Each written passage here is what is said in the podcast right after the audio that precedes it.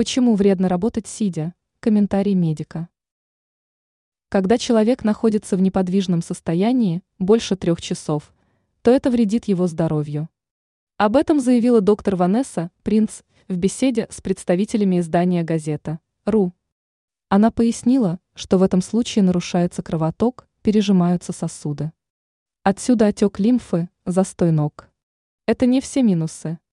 Нужно учитывать, что идет большая нагрузка на сердечно-сосудистую систему, повышается уровень холестерина, могут начаться проблемы с весом.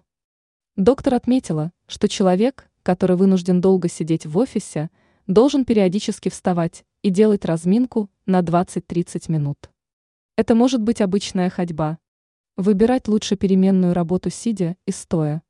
В этом случае идет расход калорий, снижается дискомфорт.